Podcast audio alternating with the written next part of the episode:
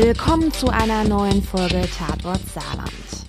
Mein Name ist Sarah Umler, ich bin Vize-Digitalchefin der Saarbrücker Zeitung und am Mikro gegenüber sitzt mein Kollege Michael Jungmann.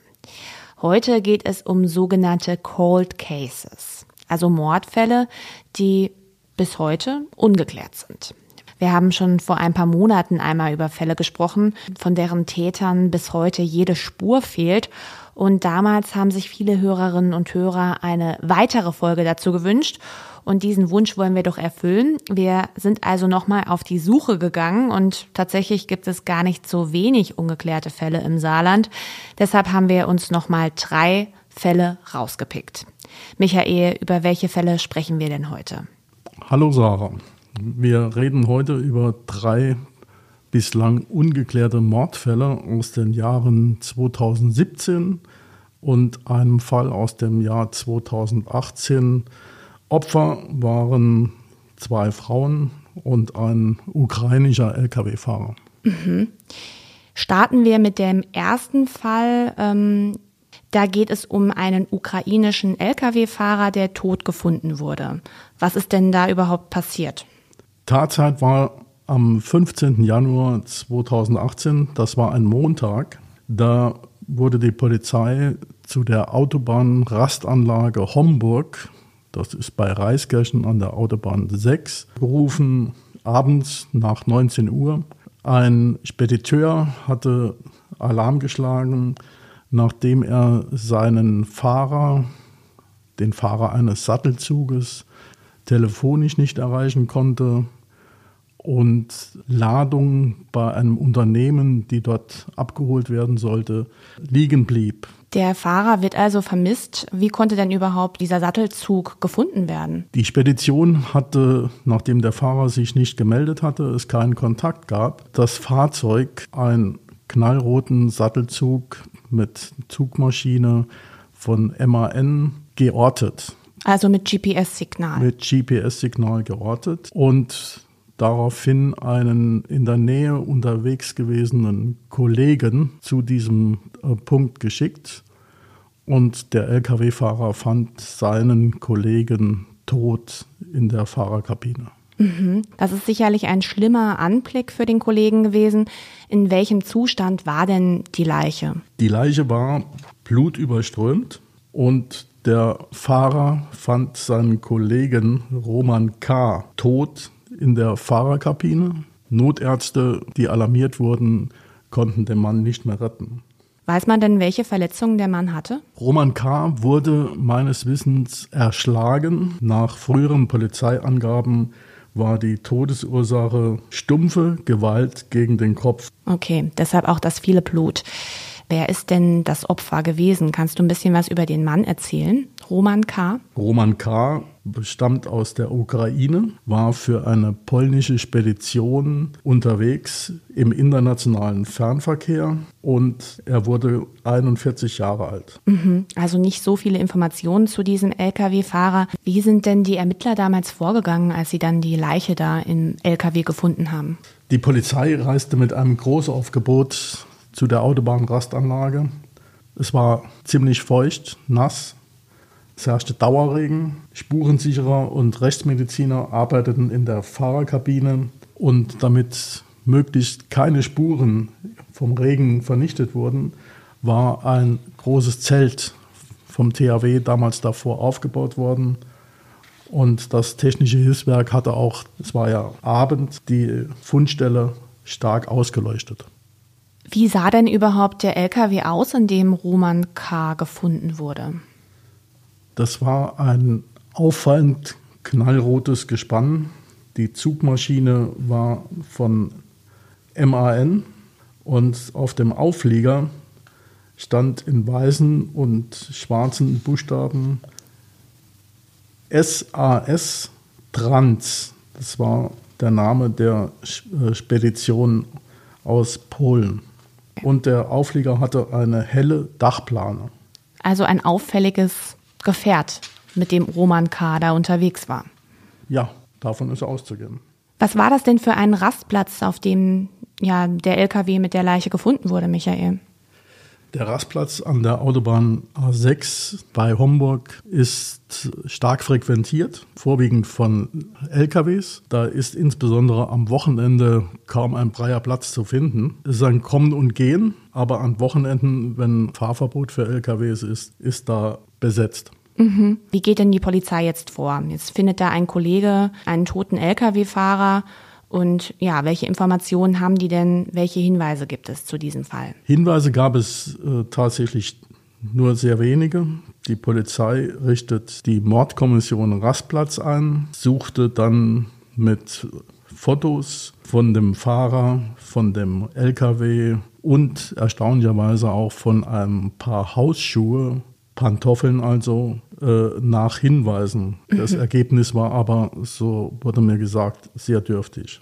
Kannst du auf diese Pantoffeln eingehen? Was hat es denn damit auf sich? Das waren Hausschuhe, die der Fahrer offensichtlich getragen hatte, wenn er äh, Pause machte, wenn er seine gesetzlich vorgegebenen Ruhezeiten einhielt und es sich in, dem, in der Fahrerkabine bequem gemacht hatte. Die waren offenbar nach der Tat verschwunden. Warum auch immer.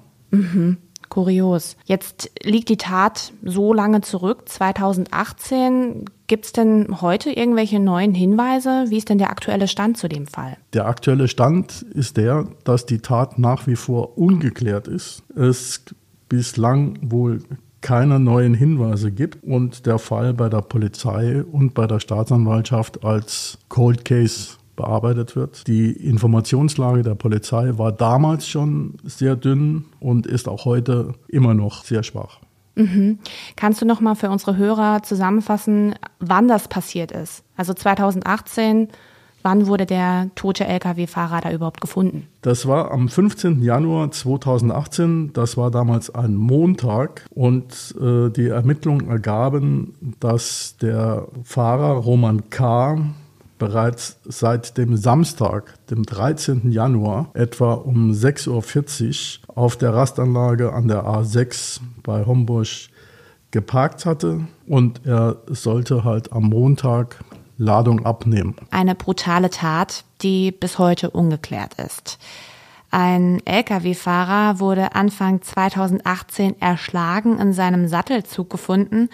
Ein Kollege fand ihn, blutüberströmt in der Fahrerkabine.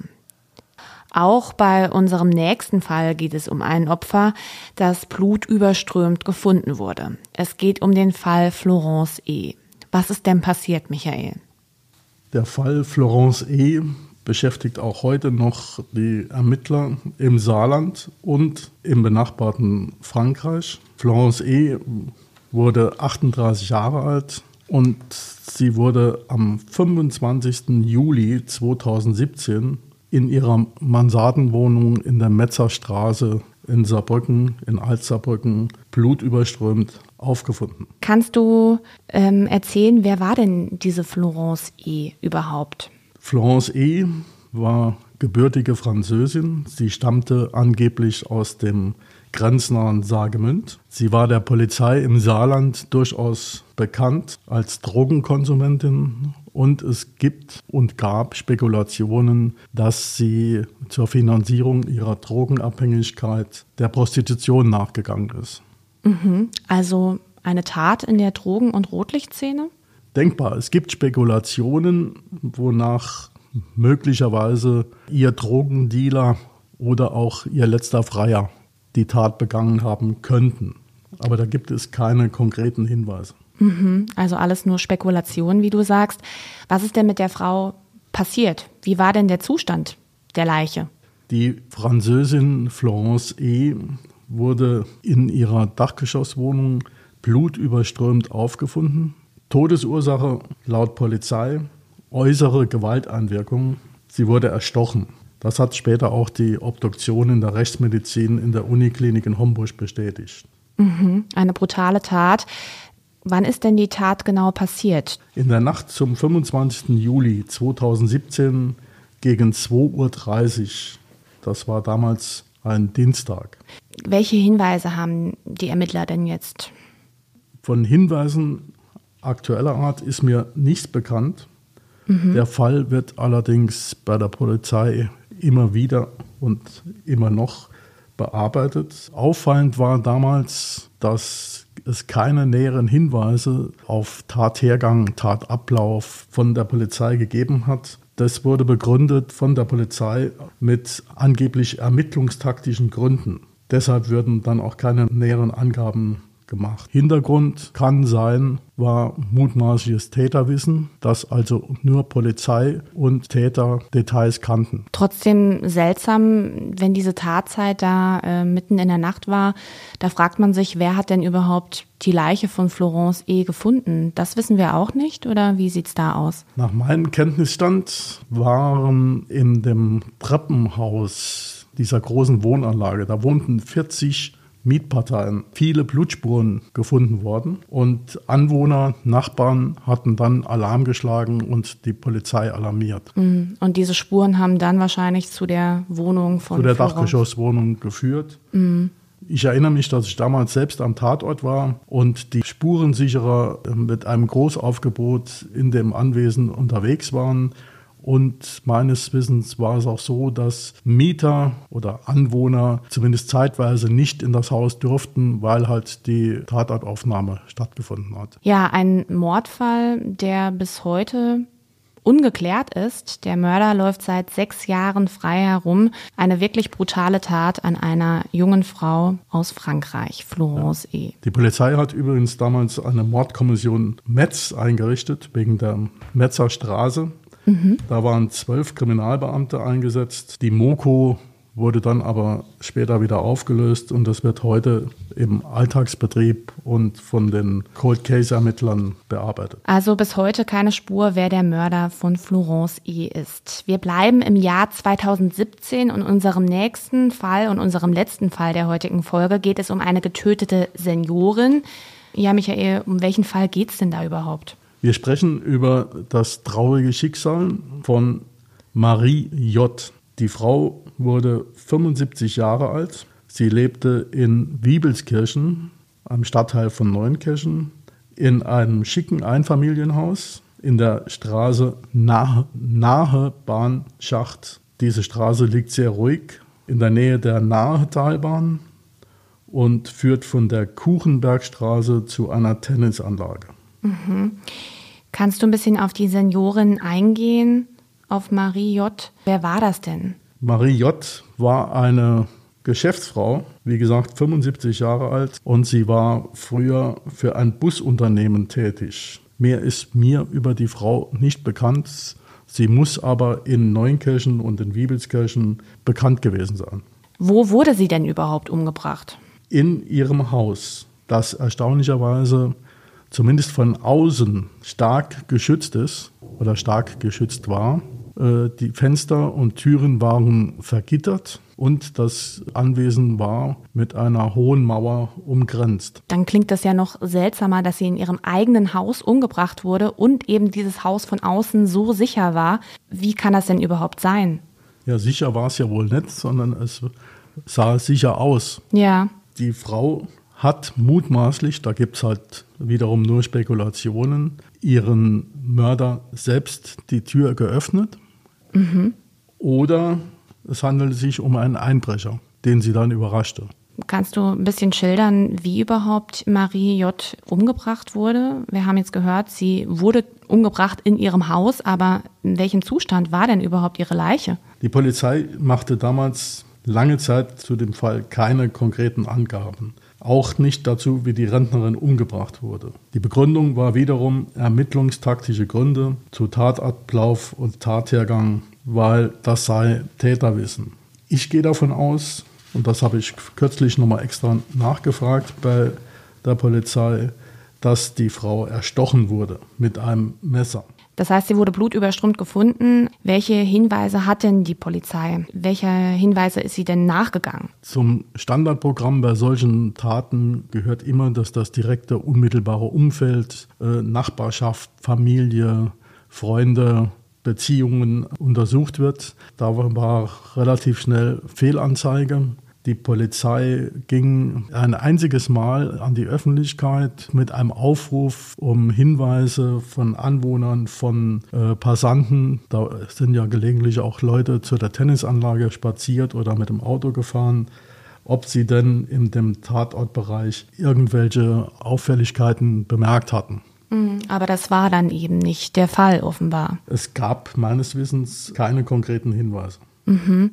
Gibt es denn da heute einen aktuellen Stand bei diesem Mordfall? Es gibt Spekulationen, die sind unbestätigt. Demnach soll die Polizei einen angeblichen Einbrecher ermittelt haben. Dem sei aber die Bluttat nicht nachzuweisen gewesen. Das Interessante an dem Fall, es existieren offenbar zwei Aktenzeichen bei der Staatsanwaltschaft. Mhm. Was bedeutet das denn, wenn es zwei Aktenzeichen gibt? Dass es möglicherweise Ermittlungen in zwei Richtungen gab oder es gab zwei Ansatzpunkte, die Untersuchungen, möglicherweise auch äh, ein Aktenzeichen nur für den mutmaßlich festgestellten Einbruch und das zweite für den Mord. Mhm. Die Aktenzeichen, die mir bekannt sind, datieren aus den Jahren 2017 und 2020. Also einmal das Jahr der Tat und einmal 2020. Worauf kann das zurückgehen? Möglicherweise auf den äh, Einbruch, aber das ist alles Spekulation. Mm, okay.